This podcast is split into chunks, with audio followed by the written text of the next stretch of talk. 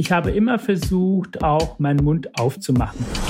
Tut mir leid, den können wir nicht mitnehmen, weil wenn er weint, das ist natürlich gefährlich. Ich möchte wie die Erde auch drehen. Ich mag den Stillstand nicht.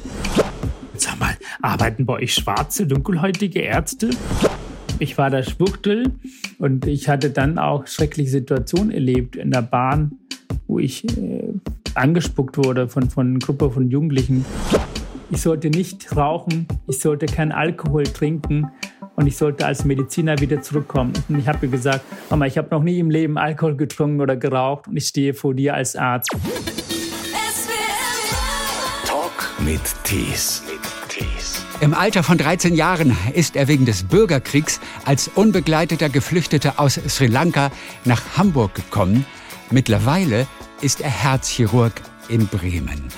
Wir sprechen mit Omes Aruna Girinathan oder wie würde streng genommen deine Familie das aussprechen? Meine Familie würde das tatsächlich äh, Umes Veren, das ist der Vorname, ganz.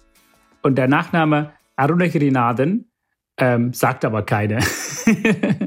Aruna Girinathan. Aruna Kann man Girinathan. aber immer so ein bisschen eindeutschen Genau. dann hinten. Dann, Stimmt, ja. Dann ist ganz gut. Kurioserweise stehst du nicht in der ARD-Aussprachedatenbank. Und da steht wirklich, da steht auch die Nummer 744 der Tennis-Weltrangliste. Ja, nur nicht, ich nicht. Ah, Nein, dein Name steht da nicht und ich habe ihn auch richtig geschrieben. Ja, Aruna Giri. Nathan. Nathan, ich habe alles richtig geschrieben, Ja. aber es steht nicht Nein. drin. Also gut. Alles gut. Dann ähm, im Alter von 13 ist er als unbegleiteter Geflüchteter aus Sri Lanka nach Hamburg gekommen. Er hat sein Abi gemacht, in Lübeck Medizin studiert und ist jetzt Herzchirurg am Klinikum links der Weser in Bremen, sucht regelmäßig den Dialog mit RassistInnen und mit seinem Buch Grundfarbe Deutsch will er ein bisschen aufklären, auch vor allem für die Menschen, die Ankommenden gegenüber skeptisch sind. Und er beschreibt ein bisschen anhand seiner Biografie, mit welchen Schwierigkeiten farbige Menschen zu kämpfen haben, wobei er sich nie als Opfer gesehen hat. Also, dann freuen wir uns. Man kennt ihn von seinen Büchern und auch aus Mümmel TV. Hallo nach Hamburg. Hi, Christian, grüß dich. Schöne Grüße nach dem Süden und äh, ich freue mich, dass wir zusammenkommen. Mümmel TV erkläre ich nochmal ganz kurz vorne. Das ist so ein Stadtteilfernsehen gewesen. Das war wirklich, Bei dir ja. in Hamburg, wo du aufgewachsen bist. Und da hast du als Schüler auch schon, da war so, das Deutsch war, glaube ich, so gerade gut genug. Da hast du Interviews gemacht. Genau, ne? es war so, dass wir, ich war ja lange. Schulsprecher in meiner Schule und äh, politischer Interesse war schon immer schon auf Sri Lanka vorhanden. Und ich war auch im Theater der Stadtteil und auch in Ge Gewaltpräventionsgruppe und dann unter anderem auch Unterhaltung. Und wir haben alle vier Wochen mal im offenen Kanal Hamburg kostenlos eine Sendung machen dürfen. Und ich habe das moderiert als Mümmel TV und meine Aussprache, meine Sprache, all das ist so fremd heute. Aber es war schön. So lernt man auch die deutsche Sprache. Viele mit dunkler Hautfarbe regen sich ja auf, wenn sie gefragt werden, wo kommen Sie her? ja, das ist Alltagsrassismus. Also da ist man sich auch heutzutage also wirklich einig. Das ist rassistisch.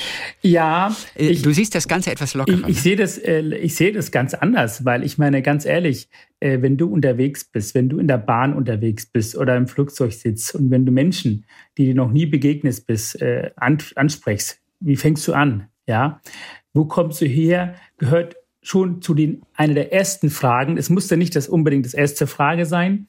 Man könnte auch äh, etwas sensibler umgehen, so dass man dann äh, wo bist du dann zur Schule gegangen und wo hast du was gelernt, dass man dann vielleicht den Betroffenen einfach aussprechen lässt, dass man vielleicht daraus äh, auf die Herkunft äh, beziehen kann. Aber ich finde, man sollte nicht zu hart umgehen. Ich kenne so viele wunderbare Menschen, die mir diese Frage stellen. Ähm, stolpern tue ich natürlich, wenn ich eine Antwort gebe, dass ich aus Hamburg komme, dass sie damit nicht zufrieden sind. Das ist nämlich, da ist nämlich die Grenze überstritten. Aber meisten Menschen, die ich bisher begegnet bin, die sind tatsächlich rein neugierig. Die Menschen sind neugierig, die möchten wissen, die äh, haben gewisse Sympathie für mich empfunden, so dass sie dann mit mir in einen Dialog kommen möchten. Und das ist auch die Chance, dass man dann mit dem Menschen im Dialog kommt. Und vielleicht kann man auch mit Beantwortung dieser Frage auch mal ähm, Aufklärungsarbeit machen für den, der mir die Frage stellt. Wir wollen dich kennenlernen, ein kleines bisschen natürlich auch mit deiner Vita. Wobei ich wirklich interessant fand, dass du gerade gesagt hast, du warst schon in Sri Lanka politisch interessiert. Du bist mit zwölf, bist du geflüchtet. Ich finde zwölf, das ist schon relativ jung, um politisch interessiert zu sein. Oder war ja, es einfach nur nee, durch den Krieg, der dir das aufgezwungen hat? Also ist es so, ähm, wir waren ja, es war ja eine große Familie. Ich meine, ich das, das Familienbild, was ich als Kind kennengelernt habe und kennenlernen dürfte, ist ja ganz anders als das, das was meine Patenkinder jetzt zur Zeit heute erleben. Äh, es war ein Haus voller drei Generationen, meine Großeltern, fünf Geschwistern, Mama, Papa. Und äh, ich, mich hat schon als Kind viele Sachen, ähm, ich habe mich über viele Sachen aufgeregt. Dass zum Beispiel, dass meine Schwester mit fünf Jahren krank war und dass wir mitten im Krieg keine Möglichkeiten hatten, einen Arztbesuch zu gestatten oder gewiss, dass sie daran verstorben ist, dass wir überhaupt keine medizinische Versorgung. Und dafür war ich sauer. Ich war wütend auf die Politik, auf die Regierung. Ich war auch wütend auf den Krieg, auf den Bürgerkrieg. Und ähm, ja. konnte natürlich als Elfjährige, Zwölfjährige gar nichts dagegen tun. Ich ähm, habe äh, natürlich die Verpflichtung nachkommen müssen, als ältester Sohn auch mit elf Jahren Geld zu verdienen. Ich hatte das Glück, am Straßensand ja. Obst und Gemüse zu verkaufen. Mhm. Und genau. ich war Klassensprecher ich habe immer versucht, auch meinen Mund aufzumachen. Natürlich war das nicht erlaubt, es ist verboten. Und ähm, ich glaube, das war auch, dass meine Eltern gesehen haben, der Junge ist, es ist so gefährlich, den hier zu behalten, weil jeder, der den Widerstand leistet, form verbal oder nonverbal, äh, der hat keine Chance, diesen Krieg zu überleben.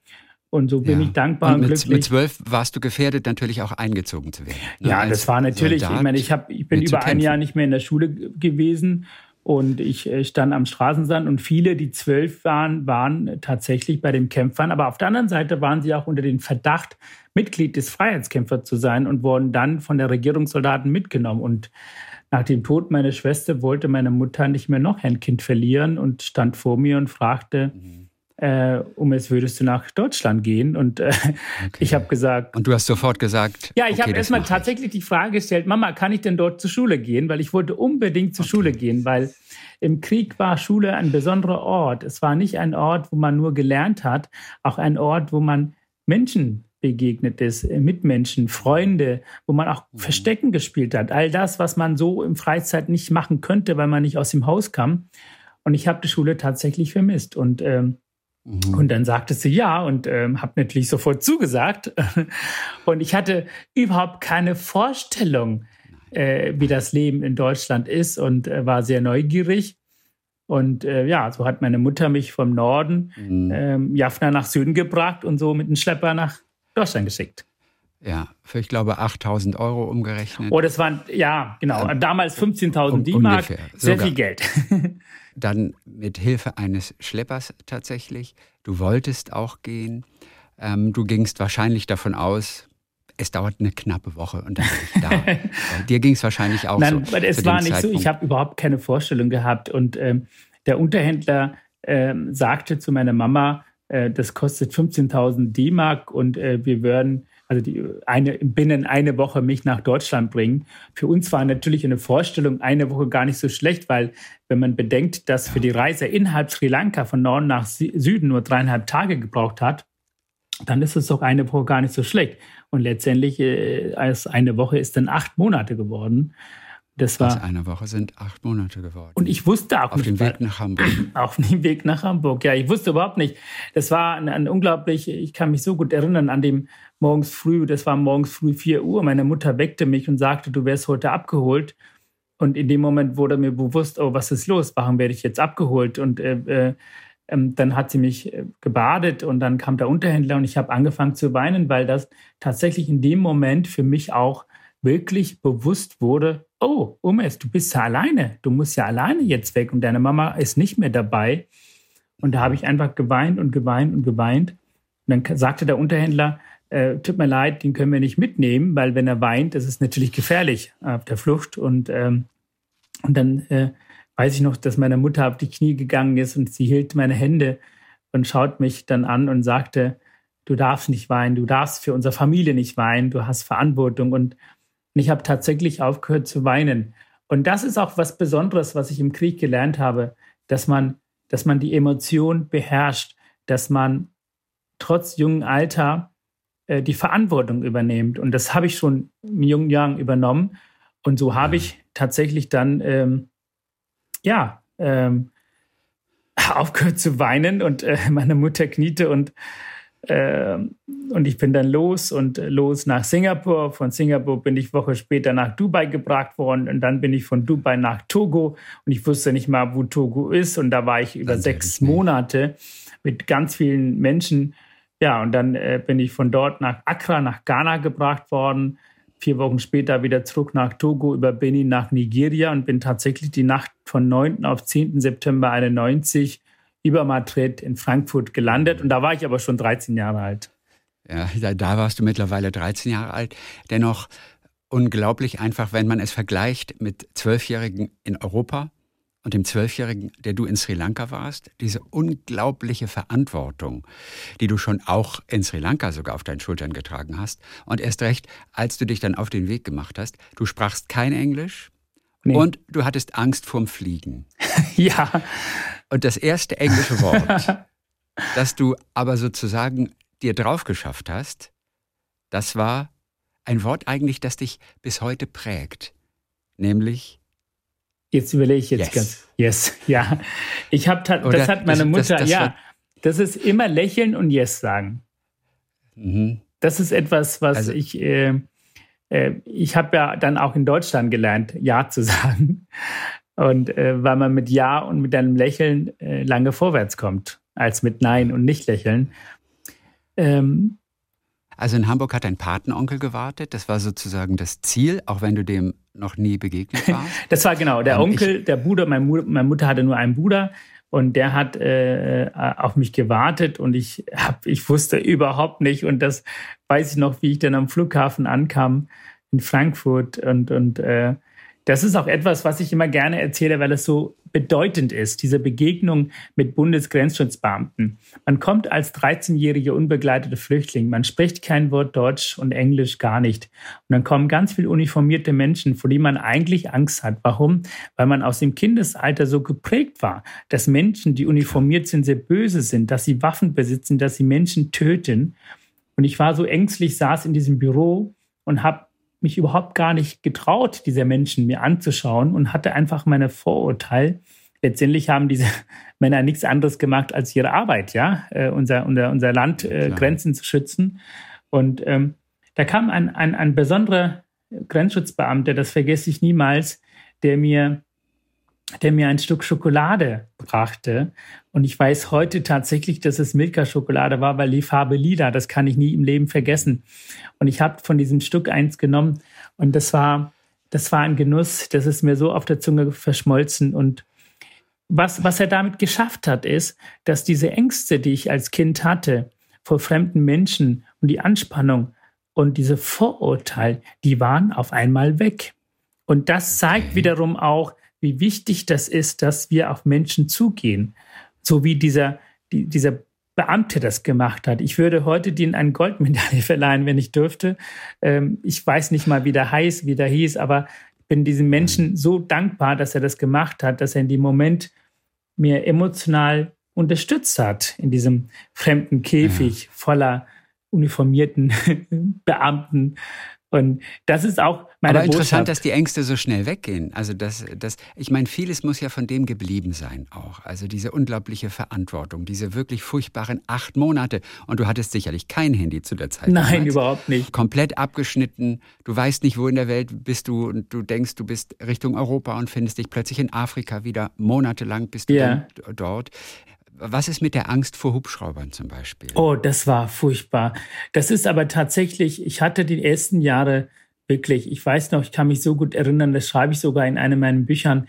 Ähm, ich lebte in Hamburg um Mümmernsberg im Osten in einem Hochhaus und, und wenn dort der Hubschrauber rüberflog, dieses Geräusch, dieses Geräusch hat mich so sehr an den Krieg, an den Bürgerkrieg erinnert, besonders an dem Tag, wo ich mit meinen Eltern unter den Bananenbäumen lag und wir Angst hatten und dass meine Mutter uns irgendwie getrennt hat, dass wenigstens einer aus der Familie überleben muss. Und aus der Nachbarschaft weiß ich noch, dass durch den Hubschrauberangriff, dass, dass die Schwester meines Klassenkamerads verstorben ist. Und das war so schrecklich, diese Erinnerung.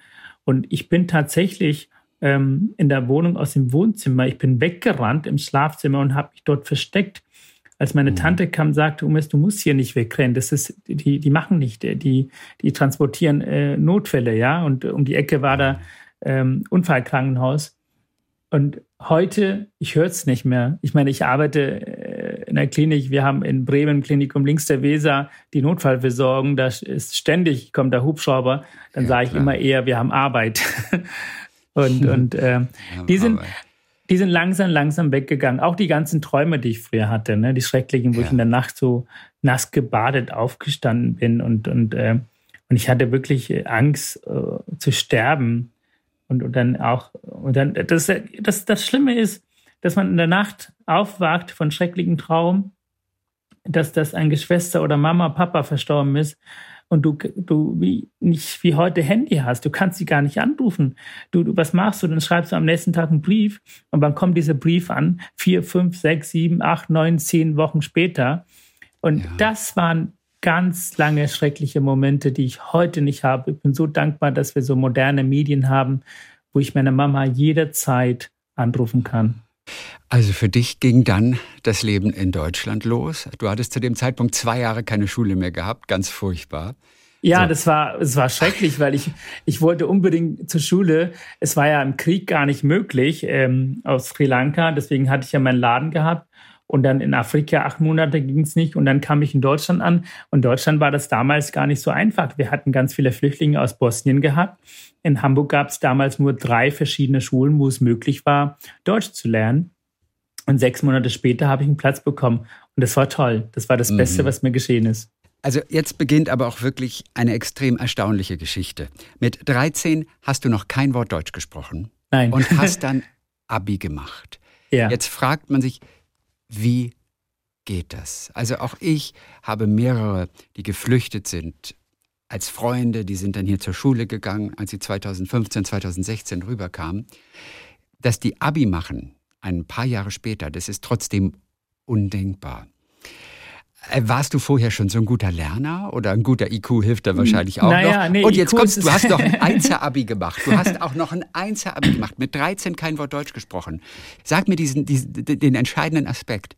Ich glaube, der entscheidende Aspekt war für mich eine emotionale, verantwortungsvolle Motivation, mein Ziel zu erreichen. Ich, ich glaube, ich war ein fleißiges Kind. Ein okay, ehrgeiziges, fleißiges Kind. Ich schätze mich im Vergleich zu meinem Umfeld. Ich habe wunderbare, intelligente Menschen um mich herum.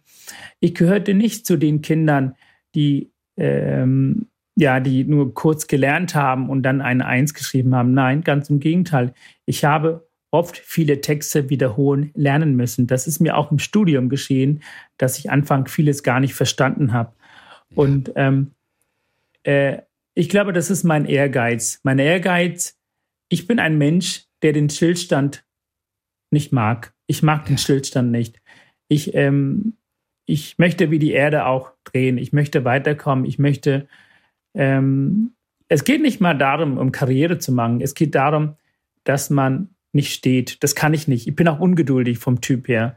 Und, und, ähm, und wenn Aber es hat falle, auch Spaß gebracht, das Lernen das hat unglaublich Spaß gebracht, vor allem, Von Anfang dass man an, dann, es wirklich ja, mühsam ist am Anfang. Es ne? war sehr mühsam, aber ich habe auch wunderbare Lehrer gehabt. Das muss man sagen. Ja. Ich habe eine Schule, das ist die Gesamtschule Mürmansberg. Inzwischen heißt es, glaube ich, Stadtteilschule Hamburg Mürmansberg.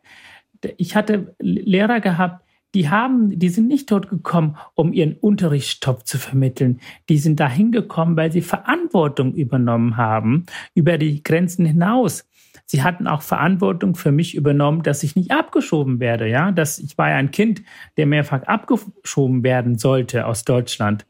Und, und die waren, das sind fremde Menschen, die einfach gesagt haben, wir lassen den Umis nicht gehen. Und ich fühlte mich natürlich immer wieder allein und einsam. Aber dass die Lehrer dann gesagt haben, wir lassen das nicht. Und die standen alle hinter mir, meine Klassenkameraden, die Nachbarn. Und das ist unsere Gesellschaft. Und das muss man betonen und laut auch sagen. Und dieses soziale Engagement, das muss weiter gefördert werden. Und deshalb schreibe ich Bücher. Das ist auch natürlich das erste Beispiel dafür, das auch zeigt, wie wichtig wir, wie du sie nennst, Bio-Deutschen auch sind, die hier aufgewachsen sind, die hier geboren sind, die ein wirklich ein ruhiges Leben überwiegend natürlich haben. Ähm, ein Klassenlehrer hat für dich meine Bürgschaft unterschrieben, sodass du in Lübeck ja. Medizin studieren durftest. Ja. Du bist dann zweimal durchs Physikum sogar gefallen im Medizinstudium, ja. weil du Geld verdienen musstest nebenher. Aber auch da gab es Menschen, die für dich eingesprungen sind. Ne? Ja, das war wunderbar. Die Klassenlehrer, die für mich äh, die haben drei Monate meine Miete damals bezahlt, die, die WG-Zimmer. Ja. Und, und das war toll. Ja, ja, Wahnsinn. Oder äh, ich glaube, du, da warst du noch Schüler, aber auch schon durchaus aktiv als Klassensprecher, als Landesvertreter. Da wollte man dir bei der Sparkasse kein Konto geben. Du wolltest natürlich Geld überweisen für die Familie in Sri Lanka. Geht aber ja. nur mit Konto. Ja. Auch ja. da glaube ich, mich zu erinnern, ist der Lehrer auch im Unterricht quasi noch aufgestanden und ja, hat sich um die Sachen gekümmert. Dein Mathelehrer ja, war das. mein Mathelehrer, Herr Mura, Herr Mura, das ist ein toller Mensch. Er hat gesagt, das ist ein ganz strenger Mathelehrer. Ja. Der hat gesagt, das geht nicht. Und da hat er angerufen und dann kam er am Ende äh, unser Unterricht. So, du gehst jetzt dahin und öffnest ein Konto. Und das ging ohne Probleme. Und das, das zeigt doch wiederum, wie Behörden, Beamten, äh, bestimmte, ob das eine Bank ist, ja, Menschen wahrnehmen, weil sie anders aussehen. Und man musste auch zugeben, ich sprach auch nicht so gut Deutsch derzeit. Ja. Ähm, ich habe wirklich Schwierigkeiten mit Sprachen. Ich bin eher so naturwissenschaftlich mhm. Äh, begabt. Und ähm, ich habe sehr lange Zeit gebraucht, um die deutsche Sprache zu beherrschen und äh, gewiss Englisch, äh, also und dann noch Französisch, Katastrophe. Ich musste das machen, damit ich für das für das Abitur brauchte man zweite Fremdsprache. Ja. Und ähm, aber die Lehrer haben mich wirklich durchgeprügelt und ich habe es geschafft. Äh, ich habe das nicht alleine geschafft. Ich habe geschafft, weil Deutschland für mich da war. Du solltest abgeschoben werden, aber ein Studienplatz war letztendlich die Rettung. Gilt da jeder Studienplatz? Ähm, Hättest du alles machen dürfen? Nein, es ist so. Äh, man darf in Deutschland, wenn man einen Asylantrag stellt, keinen Folgeantrag äh, fürs Studium stellen. Das ist verboten, das geht auch nicht. Es war für mich eine Sonderstatus, weil die Stadt Hamburg und die Lehrerkollegen für mich eingesetzt haben. Dadurch, dass mein Lehrer für mich die Bürgschaft übernommen hat, musste ich nach Dänemark hin und dort in Kopenhagen über der deutschen Botschaft den Antrag stellen, dass ich in Deutschland studieren möchte. Und erst dann dürfte ich äh, studieren. Vorher habe ich natürlich eine Bewegungsfreiheit zwischen Hamburg und Lübeck erteilt bekommen. Ich durfte ja die ersten acht Jahre nur in Hamburg bleiben, aber zwecks Studium dürfte ich mich zwischen Lübeck und Hamburg aufhalten. Und seitdem ich anerkannter ausländischer Student, das war 2002, habe ich die Freiheit genossen, überall in Deutschland äh, bewegen zu dürfen. Das ist ein Luxus. Beschreib mir bitte diesen Moment, als du diesen Abschiebebescheid bekommen oh, hast. Oh, das war Für uns ist es einfach nur ein, ein, Brief und ach ja, das sind wirklich schlechteste Nachrichten. Wenn man den bekommt und selber den bekommt, das ist, glaube ich, der schwärzeste, einer der schwärzesten Momente überhaupt. Ich habe in meinem Leben, wenn ich rückwirkend, ich bin jetzt 44 Jahre alt, ich lebe über 30 Jahre in diesem Land und ich habe zweimal in meinem Leben war ich verzweifelt. Ich war emotional überfordert und das erste Mal tatsächlich als ich diesen Abschiebebescheid bekam. Ja. Und ich hatte keinen Kraft. Den hast du aus dem Briefkasten Den habe ich im Briefkasten geholt und ich saß. Ja. Meine Tante stand neben mir und fragte, was steht da? Und ich war nicht in der Lage, ihr das zu sagen. Ich musste dann erstmal sitzen, sacken lassen. Ich hatte das Gefühl, das gesamte Blutvolumen meines Körpers sack in den Beinen. Und ich hatte überhaupt keinen Kreislauf ich war überhaupt nicht in der Lage, in dem Moment zu denken. Ich habe diesen Brief Wohnzimmer auf dem Schreibtisch liegen lassen, bin einfach rausgegangen.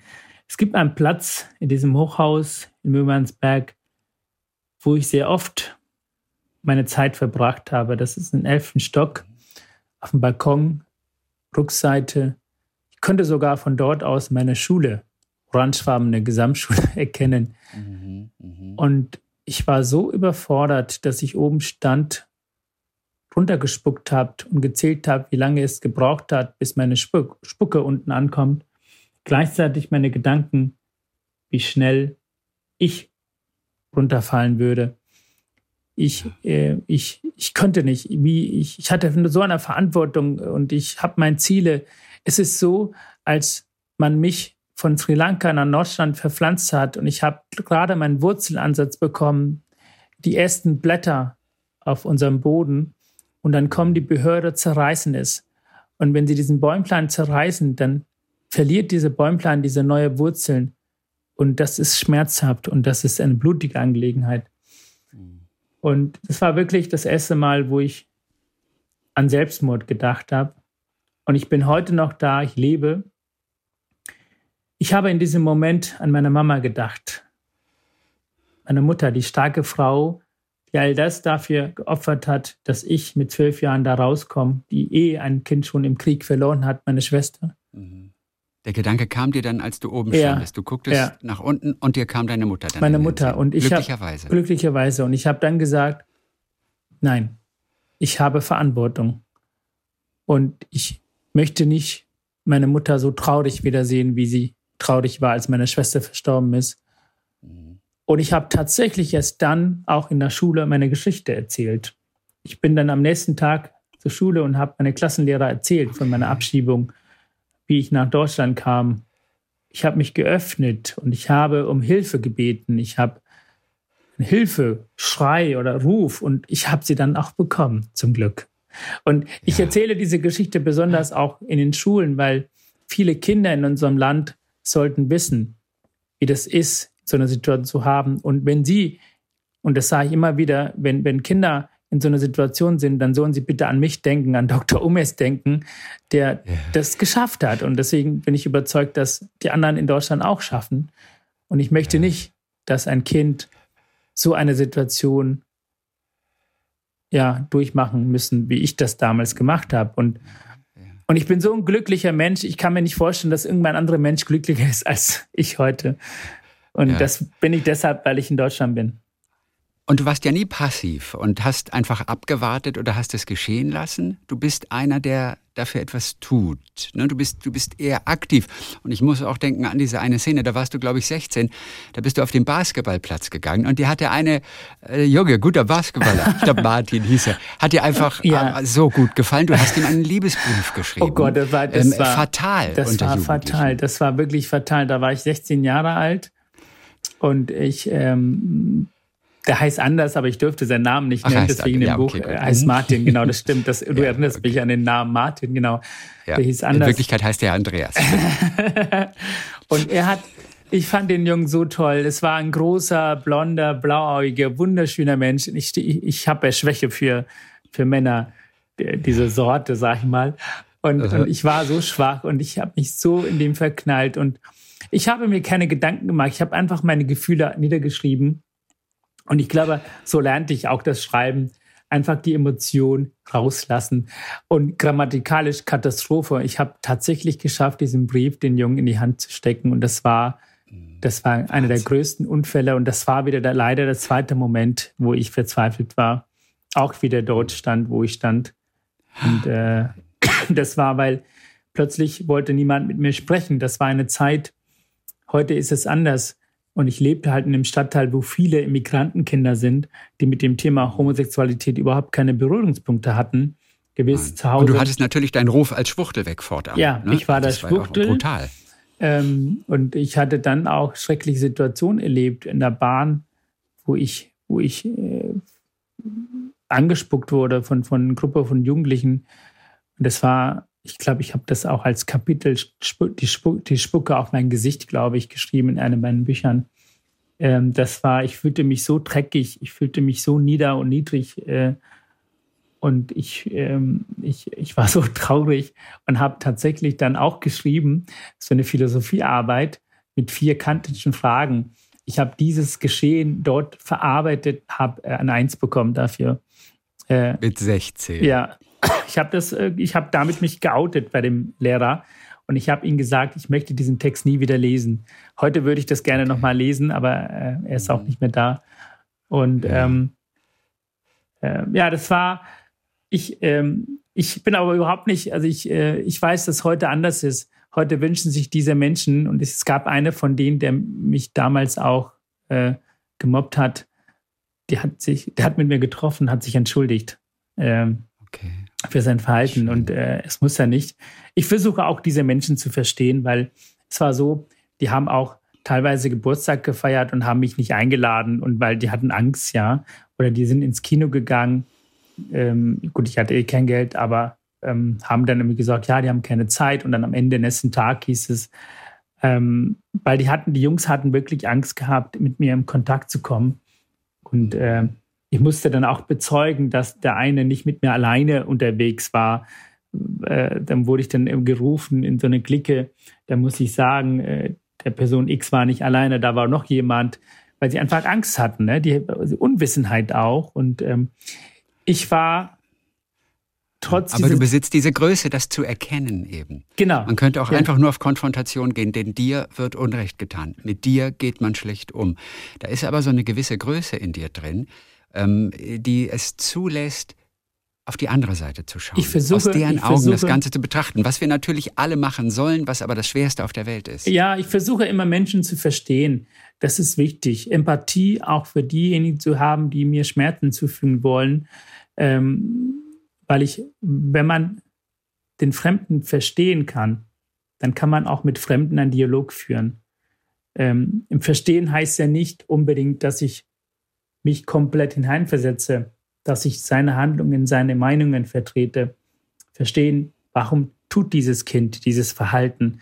Warum hat der, der 17 ist, in Dresden ist, mitten meiner Lesung mich auslacht, äh, weil er meint, ach, du bist doch kein Deutscher.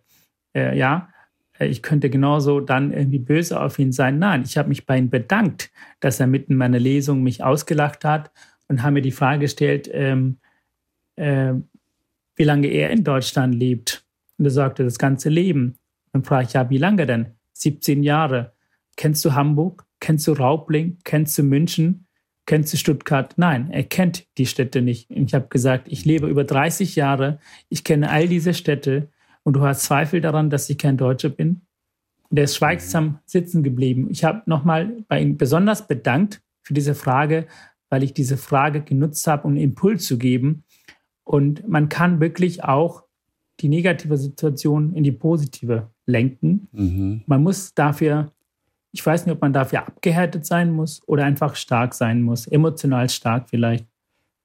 Ja. Das sind ja Energien, also, das sind ja negative Energien, die da sind. Ne? Man versucht ja, ja, Emotionen sind ja Energien, ob man traurig ist oder wütend ist. Man versucht dann diese Energie dann umzuwandeln in die positive. Eine Niederlage bedeutet ja nicht, dass das Leben vorbei ist. Dann, dann hole ich diese Energie aus der Niederlage und diese Frustration schiebe ich als Kraft, als treibende Kraft und mache dann weiter. So wie mein erstes Buch. Ja, ich habe über vier Jahre 25 Absage bekommen. Niemand wollte mein Manuskript veröffentlichen. Aber ich habe jedes Mal, wenn Absage kam, binnen 24 Stunden eine Bewerbung weggeschickt. So bin ich. Und ich glaube auch, das ist auch ganz wichtig.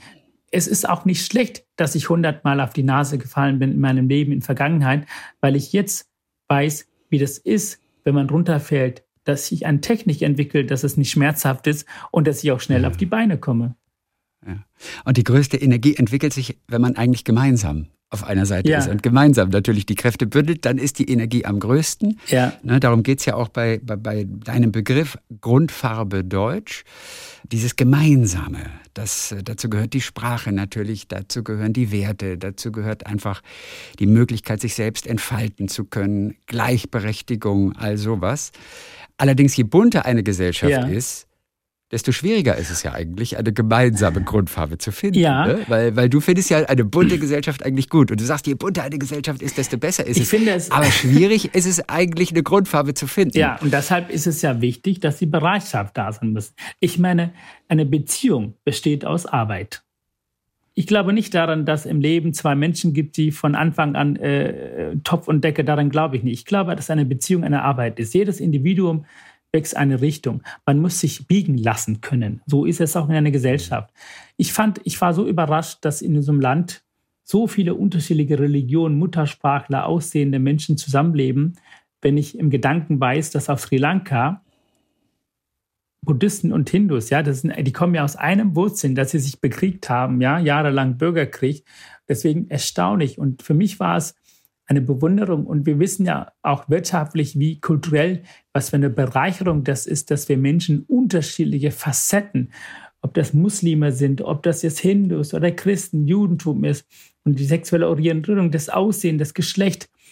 Ja, es ist eine Bereicherung. Auf der anderen Seite müssen wir aufpassen, dass wir keine Parallelgesellschaften haben. Und deshalb ist es wichtig, dass wir in einer Gesellschaft leben, wo wir im Dialog sind. Und deshalb sage ich, ich kann die Farbe Hindu in mir tragen, ich kann die Farbe Tamil in mir tragen, ich kann die Farbe Homosexualität und das braune Aussehen, aber trotzdem ist die dort ist für mich die Grundfarbe und dafür sollte mhm. ich arbeiten, ja, wie Beziehung und erst dann funktioniert das. Ich ähm, glaube nicht, dass alle, so wie ich, grundaus mit der Farbe Deutsch identifizieren können.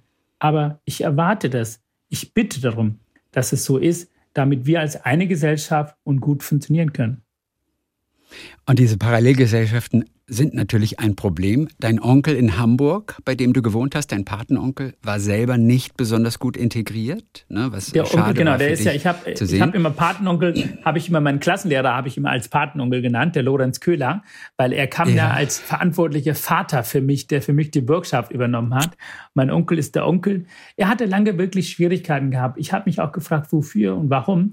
Der ist ja etwas älter auch nach Deutschland gekommen. Er lebte einfach in seine Welt, in seine Kultur. Ja. Und inzwischen, er sagt es nicht, ist er, glaube ich, unglaublich stolz auf mich. Äh, das mhm. spürt man. Der sammelt meine Pressesachen und erzählt auch seine ne, Arbeitskollegen. Ja, da kann man davon ausgehen, dass er stolz ist. Ja, genau. Das, und der ist, ähm, nicht nur, da kann man er hat ganz ausgehen. lange gebraucht, aus seinem kleinen Kreis rauszukommen.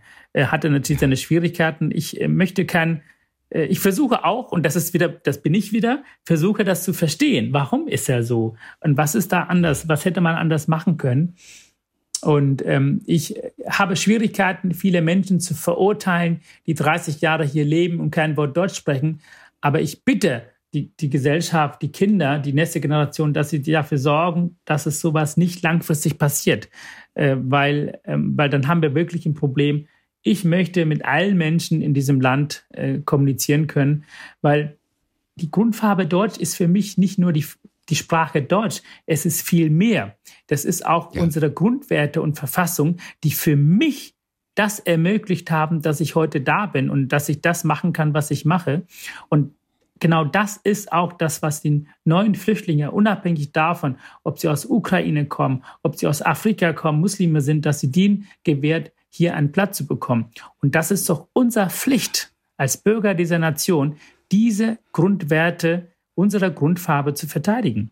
Auch du, den die Leute teilweise auch aus dem Fernsehen kennen und von Büchern, erlebst immer noch Rassismus, ob das im Zug ist, bei der Wohnungssuche. Wenn Patienten überrascht sind. Oh ja, das gibt's der Herzchirurg. Verstehst du? Das zunächst mal die Frage, wann sprichst du es an? Also wie gesagt, du, du hast ja Verständnis, du ja. stehst über diesen Dingen. Und wann sprichst du es trotzdem einfach mal an? Also ich rede auch von einer konkreten Situation. Ja, ich, ich, interessant. Interessant ist wirklich so, ich hatte ja äh, mehrere Situationen. Interessant fand ich Herrn Klausen, fand ich immer sehr interessant, weil es ein schönes Beispiel war. Es ist ein Patient, der heißt... Zimmer 513 genau, in der, der heißt, genau, der heißt, der Bypass. Genau, Patient. der heißt anders, aber man dürfte ja so nicht nennen. Und, und ähm, er hat wirklich, der war so überfordert. Und ich habe immer Anfang gedacht, oh, warum ist er denn so? Vielleicht manchmal ältere Menschen nach Vollnarkose sind sie halt ein bisschen anders. Aber dass es einen Anruf gab von der Ehefrau, weil er überfordert war, dass ein Schwarze als Arzt da vor ihm steht und die Ehefrau dann die Frage stellt, sag mal, arbeiten bei euch schwarze, dunkelhäutige Ärzte? Und, und die Schwestern, ja, geh da lieber nicht hin, der ist ein bisschen komisch. Und, mhm. und die, Klar, das passte irgendwie sein Verhalten, die Informationen von den Kollegen aus der Pflege. Also der hat auch geschwiegen, gell? Der hat ja. sich geweigert, ja, mit dir zu sprechen. sprechen. Der hat, wollte mich auch nicht mal anschauen. Und, ähm, okay, und ich habe dann gesagt, es gibt, was, was kann man da machen? Ich kann ja nicht hingehen ja. und sagen, hier, Sie sind so und so. Oder ich könnte genauso sagen, das hat mir dann äh, der Chef gesagt, ähm, also die Kollegen von der Pflege, du musst da nicht hingehen, da schickt mir einen anderen Arzt. Nein, das machen wir nicht. Ich gehe dahin und ich möchte ihn behandeln. Und ich habe für mich im Kopf gesagt, behandle diesen Menschen wie deinen eigenen Vater. Und ich habe natürlich, und das muss man schon sagen, den sehr besonders behandelt. Ich habe mir Zeit genommen. Ich war nicht nur einmal bei der Visite, ich war zwei, dreimal, habe nochmal nachgefragt, ähm, habe nochmal die Medikamente durch, habe mit denen alles besprochen. Und in der ganzen Zeit hat er wirklich Schwierigkeiten, mich anzuschauen. Aber es wurde immer lockerer und lockerer. Der Blickwinkel war immer so eher meine Richtung und hat mir kein einziges Mal ein Lächeln äh, schenken dürfen. Aber am letzten Tag, bevor er die Klinik verlassen hat, ich hab, war mit Visite beschäftigt in einem Zimmer, stand davor, er kam, klopft mir auf die Schulter und sagte, und ich drehte mich um, du bist ein guter Junge. Und hat er mich angelächelt. Und Gina, und geduzt sogar. Ja, er hat mich geduzt. Aber ist in Ordnung. Ich habe ihn als Vater gesehen. Ja, und ich war so ja, dankbar, dass ich mich so verhalten habe. Und das ist der beste Weg, den Dialog mit Rassisten zu suchen. Es klingt erstmal so, als würdest du das locker nein, machen, nein, nein, im Vorbeigehen. Aber inwiefern kostet dich das wirklich Kraft und woran merkst du das? Es ist, äh, ich merke daran, dass ich das auch mit nach Hause nehme. Ich nehme ja natürlich, wenn Patienten bei mir verstorben sind auf meiner Station, es gibt Menschen, die hat man lieb, die haben einen besonderen Zugang und äh, ich bin dann auch mal traurig auf dem Weg nach Hause. Und, ähm, und genauso diese Menschen, die ein ja, Widerstand leisten, weil aus, aus, aus Gründen wie, wegen, weil ich so aussehe, wie ich aussehe, auch das nimmt man mit nach Hause. Aber weißt du, Christian, dass der am Ende zu mir kam, auf den Schulter geklopft hat und, und, und, und gesagt hat, du bist ein Guter. Weißt du, wie viel Kraft ich in diesem Moment bekommen habe? Das ist eine ja. Kraft, den kann man gar nicht erfassen. Das ist viel mehr als der Verlust, den ich die Tage davor verloren habe. Und es hat ja auch wiederum mich bestätigt zu meinem Verhalten. Ich habe für mich entschieden, wenn ich so einen Patienten erlebe, ich möchte einfach nur freundlich und nett sein und nicht anders. Und weißt du, was ich damit geschafft habe, dass dieser ältere Herr, ja, ich möchte nicht diesen Stempel auf den Stirn setzen, du Rassist. Ich möchte diesen alten Mann auch noch eine Chance geben, zu lernen. Ich bin überzeugt, dass ein Mensch bis zum letzten Atemzug in der Lage ist, etwas zu lernen. Und wenn er dann in die Reha-Klinik geht, eine dunkelhäutige Ärztin oder Arzt begegnet oder eine Pflegekraft, dann wird er mit ja. diesem Mensch anders umgehen. Ich habe bei die Kraft investiert, aber es profitieren auch andere Menschen und das ist doch mhm. wichtig. Ja. Es ist die Verantwortung für unsere Gesellschaft. Du bist das genaue Gegenteil natürlich, ich sag mal, von den meisten, die sich mit dem Thema Rassismus beschäftigen. Du bezeichnest dich als schwarz, das wollen viele nicht hören. Ja, also über das N-Wort brauchen wir nicht sprechen. Ja. Dann ist große Unsicherheit in der Gesellschaft im Augenblick. Was darf man sagen? Heißt es jetzt Black and Indigenous People of Color oder heißt es nur People of Color? Vieles darf man mittlerweile nicht mehr sagen. Es ist verboten. Das ist so ein bisschen der, der Konsens der Breite. Ich find, ich find, Warum sagst du, ja. ist das nicht der richtige Ansatz? Ich finde es einfach traurig, mit Verboten zu arbeiten. Ich möchte doch das Kind nicht verbieten, äh, das Finger nicht ins Feuer zu stecken. Das ist doch keine Erziehung. Ich möchte doch das Kind aufklären, dass das Kind von sich aus den Finger nicht ins Feuer berührt, weil es heiß werden und verbrennt werden kann. Die Aufklärung ist der beste Weg und nicht der Verbot. Ja? Was passiert bei einem Verbot? Ein Verbot entsteht der Frustration. Wenn, wenn, wenn eine Oma, ich, ich habe einen Freund gehabt, der ist mit 88 Jahren verstorben. Ich sagte ganz offen und ehrlich, der hat mit Schwarz, er hat gesagt, das ist ein schwarzer Mann, das ist ein weißer Mann, das ist das, was er gelernt hat. Das war einer meiner tiefst vertraute Mensch, den ich verloren habe durch die Corona-Sachangelegenheit. Äh, ja. Und er war nie und nimmer ein Rassist. Und das weiß ich. Ja. Und Menschen, die in diesem Alter sind, die im Alltag überhaupt nicht mit Rassismus zu tun haben, aber diese Beschreibung als Kind gelernt haben, sollen jetzt verboten werden. Ja. Und was entsteht in, in ihm innerlich an, an Distanz? Wenn irgendjemand etwas verbietet, dann distanziert man von denen. Dann kommt auch Frustration. Warum eigentlich? Ich bin doch kein Rassist, nur weil ich das benenne. Und dadurch fördern wir doch bestimmte Parteien, die ganz laut schreien, ja, die, die wir eigentlich gar nicht unterstützen wollen, die unsere Demokratie zerstören wollen. Davon gibt es ja nur einen einzigen, der jetzt irgendwie ganz gut irgendwie vor der Marsch ist, sondern das will ich nicht. Ich möchte diese Menschen auch für, für uns, für die Gesellschaft gewinnen. Und deshalb ist es wichtig, dass man sagt, für, dass es auch Menschen subjektiv verletzen kann, wenn man diesen Begriff benutzt. Das, ja. das, das kann ich nicht äh, widersprechen, weil es ist ja subjektive Wahrnehmung, wenn ein Mensch mit dem Begriff Schwarz nicht identifizieren möchte, weil es ihn das Natürlich, verletzt. Das ist das, das, genau, das ist ja immer das Argument. Es geht nicht darum, wie du es gemeint hast. Es geht immer nur darum, wie es bei dem anderen ankommt. Genau, genau. Und das sollte man respektieren, aber deshalb sollte man keine Verbote aussprechen. Ich finde es auch nicht gut, ja. Straßennamen zu ändern plötzlich, weil es, äh, ich finde, das hat, das hat, das ist auch die Geschichte dieser Gesellschaft. Mhm. Man kann doch dahinstellen und sagen, guck mal, dieser Name, so heißt es, das hat man damals genannt. Heute würde man eine Straße so nicht benennen. Warum? Und so erklären.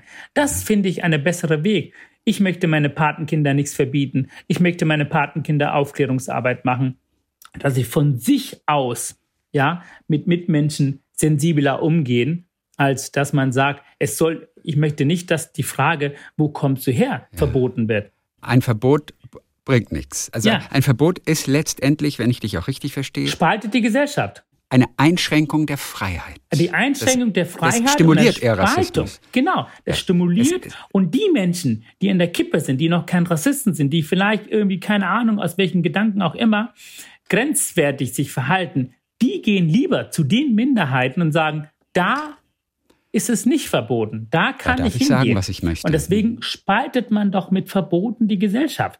Ich verstehe diese Menschen nicht. Ich habe aber einen Respekt wenn eine dunkelhäutige Mutter sagt, ich möchte nicht, dass mein Kind im Kindergarten bestimmte Bücher liest, weil das irgendwie mein Kind beeinträchtigt. Das ist in Ordnung. Die Meinung muss man respektieren, aber mhm.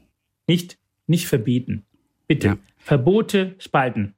Ich will zum Schluss noch mal ganz kurz zu deiner Familie zurück. Ja. Es ist wirklich unglaublich brutal gewesen für dich, deine Familie so lange nicht zu sehen. Also teilweise hast du sie, was weiß ich, 15, 20 Jahre nicht ja. gesehen. Deinen Vater, den hast du in London getroffen. Wie war das? Ja.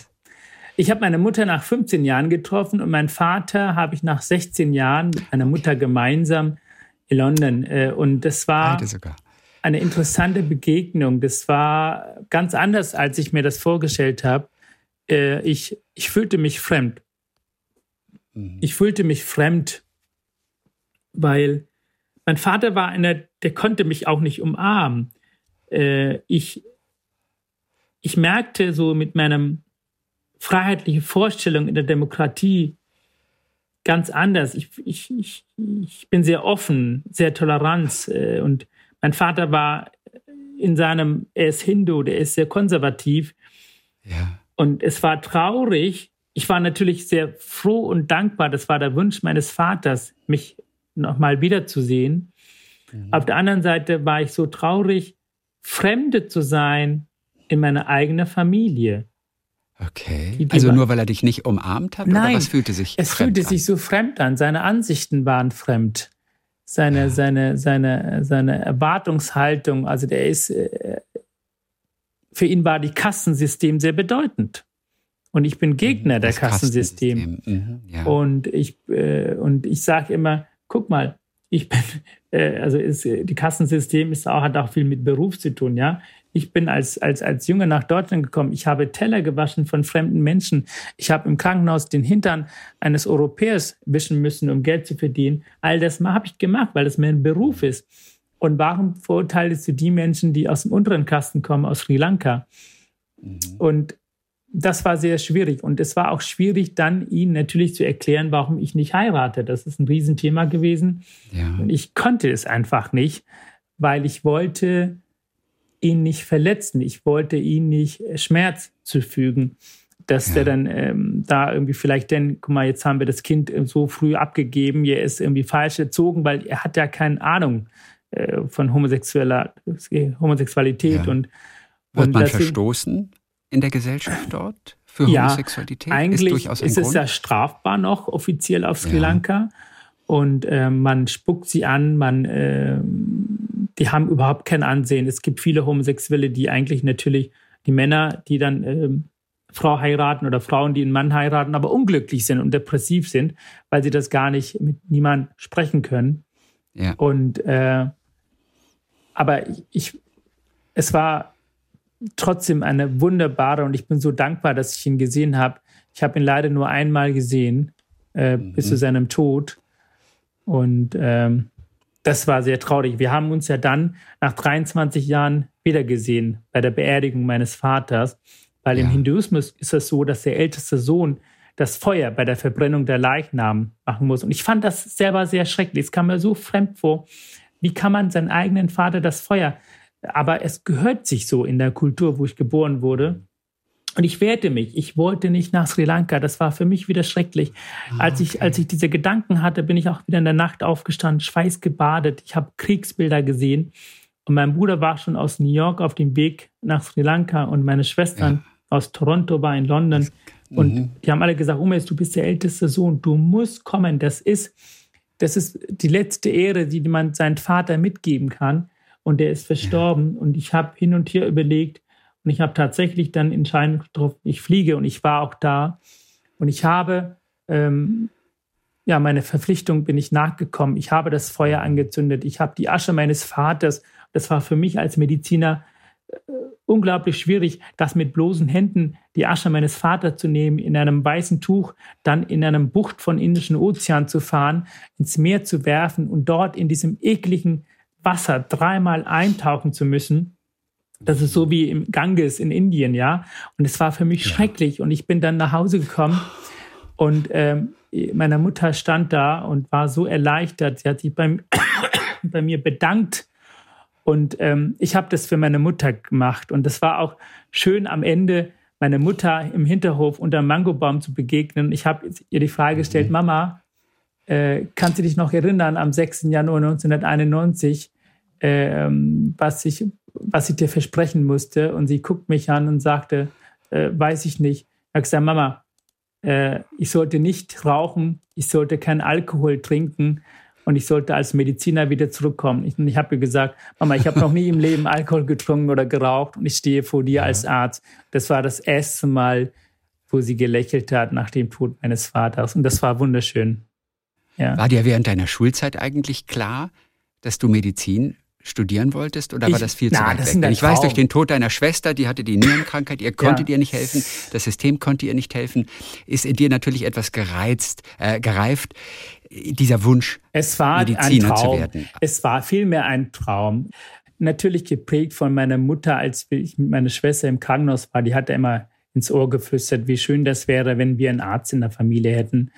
Ähm, mhm. Das äh, war eine emotionale ähm, äh, Beeinflussung auch. Aber ich habe es gerne angenommen.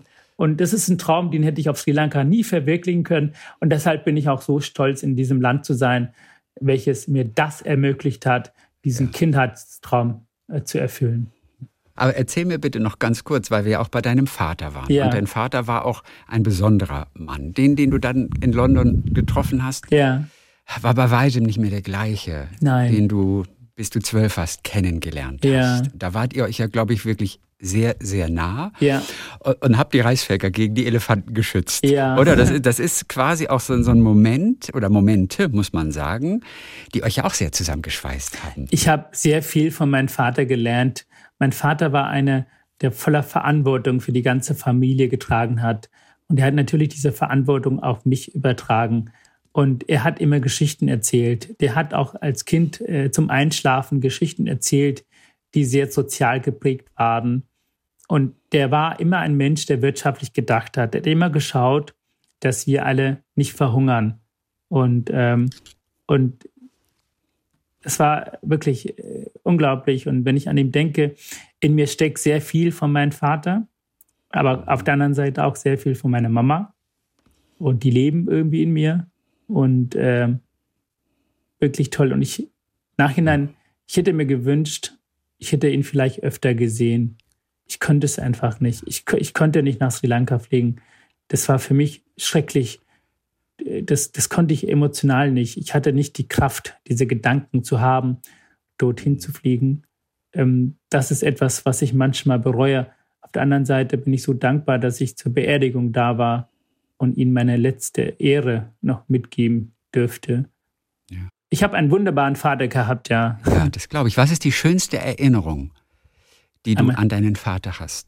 Welcher oh. Moment oder welches ja, Ritual? Der hat mich immer auf den Schulter getragen, wenn wir vom Tempelfest nach Hause kamen. Äh, ich war dann immer so müde und äh, dann hat er auf der rechten Seite mich, auf der linken Seite meine Schwester. Und, äh, und das war echt toll meine, der war auch den ganzen Tag gearbeitet äh, auf den Feldern und dann noch uns vom Tempel nach Hause gefahren, weil wir es wollten. Und äh, das sind so Momente, manchmal wünscht man sich, dass man heute noch getragen wird. Aber jetzt mhm. trage ich die ganze Familie. Ähm, ja, es ist, äh, ja, manchmal vermisst man diesen Menschen, den Ratgeber, der für mich so viel gelehrt hat, so der so viel Tipps für das Leben mitgegeben hat, ähm, anhand die Geschichten, die er also erfunden hat und erzählt hat. Ne? Ja, gib mir eine, eine Geschichte, die er erzählt hat. Eine Geschichte war die Geschichte, wo er erzählte, dass die Eltern verunglückt sind, verstorben sind, dass es einen älteren Sohn gibt, der jüngere Schwester hat, der neben seiner Schule dann versucht, einen Baum zu verpflanzen und dass er Obst, äh, dass er ganz viel Obst bekommt, dass er den auf dem Markt verkauft, dass er so seine kleine Schwester dann ernährt hat. Und das hat er, damit hat er mich auch vorbereitet, die Verantwortung zu übernehmen. Und er hat immer ganz klug die Geschichten erzählt, wie wichtig das ist, Familie, wie wichtig ist, dass der ältere Bruder sich um seine Geschwistern kümmert. Und die Verantwortung, die ich heute habe gegenüber meinen Geschwistern, die sind natürlich verstreut. Wir, sind wir haben ja fünf Nationalitäten. Meine Mutter ist Sri Lankanerin, ich bin Deutscher, meine Schwester ist Kanadierin, die Jüngste ist Engländerin, mein Bruder ist Amerikaner. Wir haben uns im August getroffen. Neun oh, Nichten und Neffen und alle Geschwister. Und ich bin der Älteste und ich spüre in mir die Verantwortung. Ich frage auch jeden, ich äh, unterstütze immer noch finanziell, wenn irgendwas ist. Äh, ich lebe auch für sie und für die Familie. Und äh, ich glaube, mein Vater wäre heute stolz. Mhm. Da bin ich ganz sicher. du lebst mittlerweile teilweise auch in Bremen, wo du arbeitest, an der, am Klinikum, aber auch eben in Hamburg, mitten in Hamburg. Ja, ich liebe es. In der Nähe vom, vom, Hauptbahnhof. Ja. Das Problem ist, du hast da keinen Apfelbaum. Nein, das habe ich nicht. aber wir haben ja in Europas, im, im, im alten Land, da haben wir den größten Apfelbaumgebiet. Und da können ja, wir die Äpfel das alte Land. haben. Genau, und, alte Land. Und, äh, Fährst du da ab und zu mal hin? Ich war, ich war tatsächlich jetzt lange nicht mehr dort, aber es gab immer Fahrradtouren mit meinem Lehrer, befreundeten. Und da konnte man immer mal Äpfel klauen. Schmeckt ja. am besten. Und ja, ich bin vom Herzen Hamburger. Ich kann, äh, es ist für mich günstiger, diese Wohnung hier aufzugeben. Ich habe einen Mitbewohner aus Bayern, in Bremen zu sein. Ich, aber es ist für mich eine emotionale Seite auch. Ich möchte nie irgendjemand sagen müssen, dass ich kein Hamburger bin. Deshalb habe ich die Wohnung. Und ich erwähne diesen Apfelbaum nur, weil Bäume und auch gerade Obstbäume eine wichtige Rolle spielen. Alleine während unseres Gesprächs hast du ja. Äh, zweimal den Mangobaum ja. erwähnt. Du hast auch in einem Vortrag gegenüber der Kanzlerin Merkel damals auf Einladung des Innenministeriums auch mal einen zehnminütigen Vortrag gehalten. Auch den hast du begonnen ja. mit eben dem Beispiel, wenn man schon so verwurzelt ist in Deutschland. Du hast den Mangobaum gewählt, ja, der sich unten verwurzelt. Und wenn man diese Wurzeln kappt, das ist, das ist brutal. Das geht eigentlich nicht. Aber und das ist einfach, ja genau, das ist ja dieses Beispiel ist ganz wichtig, weil natürlich bin ich auf Sri Lanka geboren. Meine Mutter hat mich wie ein kleines Mangobäumchen mit dem Wurzelansatz nach Deutschland geschickt. Ich bin groß gewachsen. Ich kann nicht plötzlich aussehen wie eine große Eiche. Ich sehe immer noch aus wie ein Mangobaum. Aber ich frage mich immer die Gesellschaft, ob die Gesellschaft immer noch glaubt, dass ich immer noch diesen kleinen Wurzelansatz habe. Nein, habe ich nicht. Ich bin groß gewachsen. Was wächst, hat große Wurzeln und die habe ich alle auf, der, auf deutschen Boden bekommen. Die Masse meiner Wurzeln habe ich in diesem Land bekommen. Mhm. Und deshalb, von, von außen gesehen, bin ich immer noch ein Fremder oder fremde Deutsche, so wie mein zweites Buch. Aber wenn man mich kennenlernt, wenn man mich begegnet, dann erlebt man, wie deutsch ich bin und dass ich auch ein Deutscher bin und dass ich auch zu der Gesellschaft dazugehöre. Und ich habe dafür jahrelang gekämpft. Ich bin so froh und dankbar, dass ich inzwischen auch akzeptiert werde, ein Teil der Gesellschaft zu sein. Aber ich möchte jetzt nicht nur ein Teil sein, ich möchte auch unsere Gesellschaft mitgestalten. Deshalb schreibe ich die Bücher und ich möchte einfach Impulse geben aus für die Gesellschaft, äh, dass die Gesellschaft sich äh, ja positiv verändert oder das bewahrt, was unsere Gesellschaft ja. positiv und sozial ausmacht. Zwischendurch hast du, und du hast viel von Deutschland gesehen, natürlich auch ja. in Bad Neustadt gearbeitet, in der bayerischen Provinz, damit du eben auch ja. operieren konntest dort ja, und ein paar Stunden genau. auf den Tacho bekommst. Ich weiß halt, da warst du ganz happy, drei Äpfelbäume im Garten zu haben. Das, das, ja, das, das spielt toll. eine Rolle. Ich meine, du hast früher Obst verkauft an der Straße, hast damit die Familie unterstützt, auch in Sri Lanka schon. Das war schon schön, am Garten im Apfel zu pflücken und zu essen. Da war ich dieses Jahr noch, habe mein ehemaliger Vermieter besucht. Ich habe immer noch, äh, bin Nachbarschaft befreundet dort in Bad Neustadt an der Saale. Anfang war es für mich fremd, dort zu sein. Inzwischen, auch das gehört zu meiner Heimat. Und ich bin so gerne und oft in Bayern und ich freue mhm. mich auch, mein Patenkind jetzt Oscar zu besuchen. Ich habe ja zwei. In Hamburg habe ich den Lenny und in Bayern habe ich den Oscar. Ja. Deshalb ist Hamburg und Bayern, äh, ich habe schon eine sehr, sehr emotionale Beziehung zu beiden Bundesländern. Alle, glaube ich, können viel lernen von Dr. Umis, wie man in der Kurzform einfach sagt. Wir haben ihn ein bisschen kennengelernt mit seiner Geschichte, das, was ihn geprägt hat, dass das ihm wichtig ist und wofür er auch kämpft und dass er auch einen etwas anderen Ansatz verfolgt gegenüber Rassistinnen, als das andere tun. Er will auf jeden Fall das Gespräch und auf keinen Fall Verbote. Er hat geschrieben über diesen Weg und über die Schwierigkeiten, mit denen farbige Menschen zu kämpfen haben, in Grundfarbe Deutsch. Warum ich dahin gehe, wo die Rassisten sind. Dann sagen wir ganz herzlichen Dank für heute. Ja, Dankeschön. Vielen Dank, Christian, für das Gespräch.